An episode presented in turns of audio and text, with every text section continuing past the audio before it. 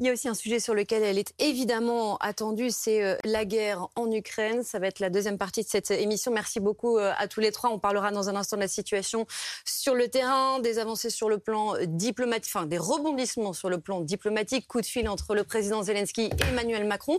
Et on a appris, après cela, Natacha Polony, que le président Zelensky, euh, prise de parole surprise, s'est exprimé depuis Kiev à l'occasion du Festival de Cannes qui débute ce soir. Écoutez, extrait de cette prise de parole.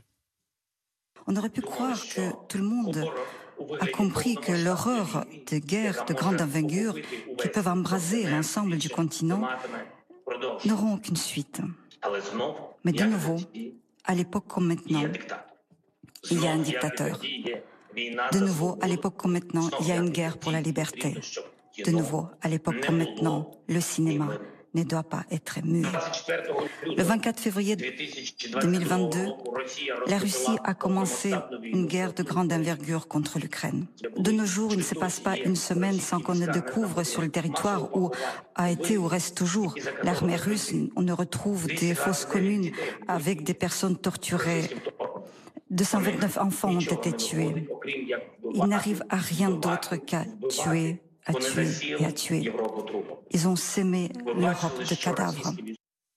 On va réagir bien sûr à, cette image. Je salue d'abord nos invités qui viennent de nous rejoindre. Bonsoir euh, Armel Charrier, éditorialiste euh, politique international euh, à France 24. Bienvenue à vous.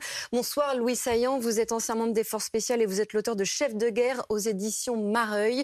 Bonsoir Marie Dumoulin, vous êtes ancienne diplomate. Bienvenue dans, dans Polo News.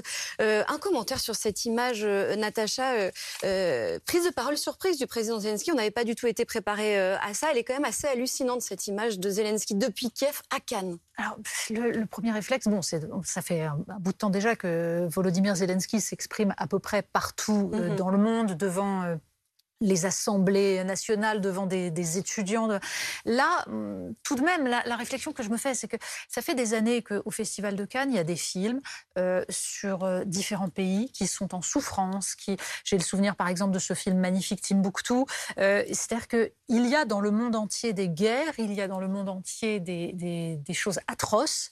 Et c'est tout à fait légitime qu'on parle de cela et que Volodymyr Zelensky s'exprime, mais on ne peut que se dire que les autres pays sur les autres continents qui souffrent également auraient mérité aussi ce même genre d'attention.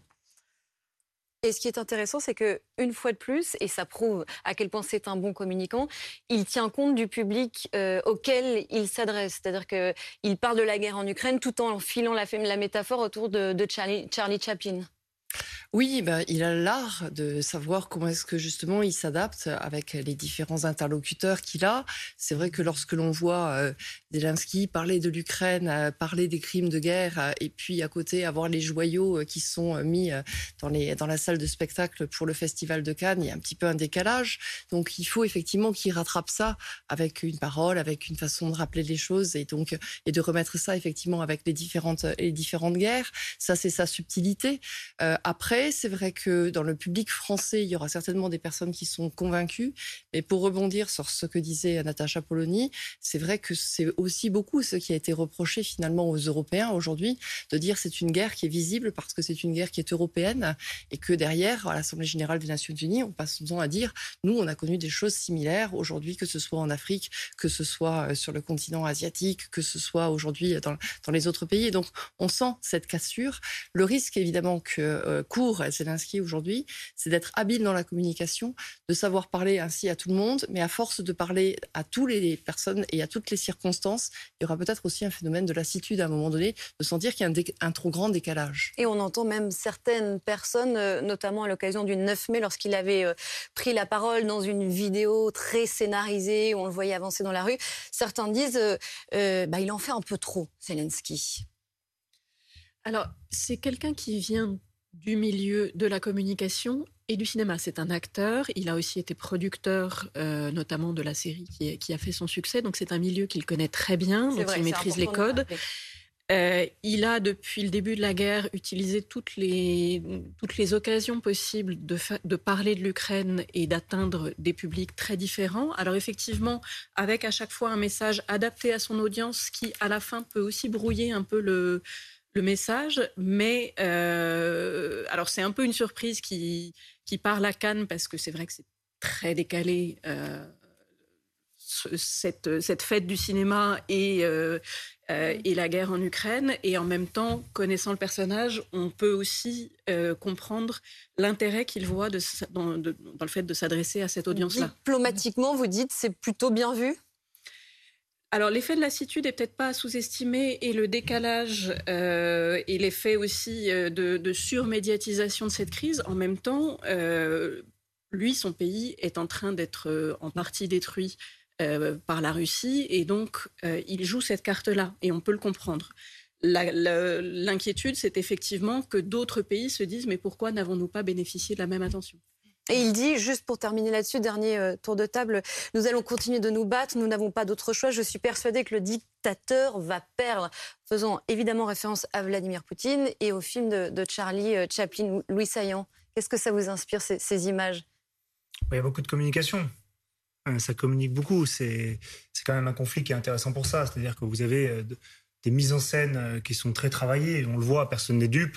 là, il s'adresse à, une communauté qui est celle du cinéma, qui est quand même assez, assez particulière, puisque c'est une communauté qui utilise les médias en permanence. Mmh. donc voilà, comme le soulignait Madame, il y a quand même un, gros phénomène de, de pas d'instrumentalisation, mais d'utilisation des médias de part et d'autre euh, qui va assez loin, puisque aujourd'hui on voit, euh, lorsque les chars ont défilé euh, en Russie, on a vu un phénomène assez nouveau d'ailleurs, c'est le renseignement qu'on obtenait grâce aux vidéos de, chacun. On avait la guerre en live en sur Twitter. Donc ça veut dire que chacun devenait un, petit peu un, élément du renseignement alors ouvert pour alimenter la presse, etc., mais aussi du renseignement militaire, puisqu'on l'a vu en Ukraine, grâce justement à des gens qui postaient simplement un char qui passait dans leur jardin, euh, grâce aux livraisons d'armes et aux armes qui sont de plus en plus sophistiquées et rustiques, euh, qu'étaient les missiles anti-chars par exemple, vous annihilez un char de 30 millions de dollars juste avec une photo d'un portable et euh, une arme qui traîne avec une unité de guérilla. Donc en fait, vous avez un chamboulement complet au travers de ces médias de la doctrine, puisque aujourd'hui, la doctrine américaine se pose la question de l'utilisation des chars dans le conflit moderne.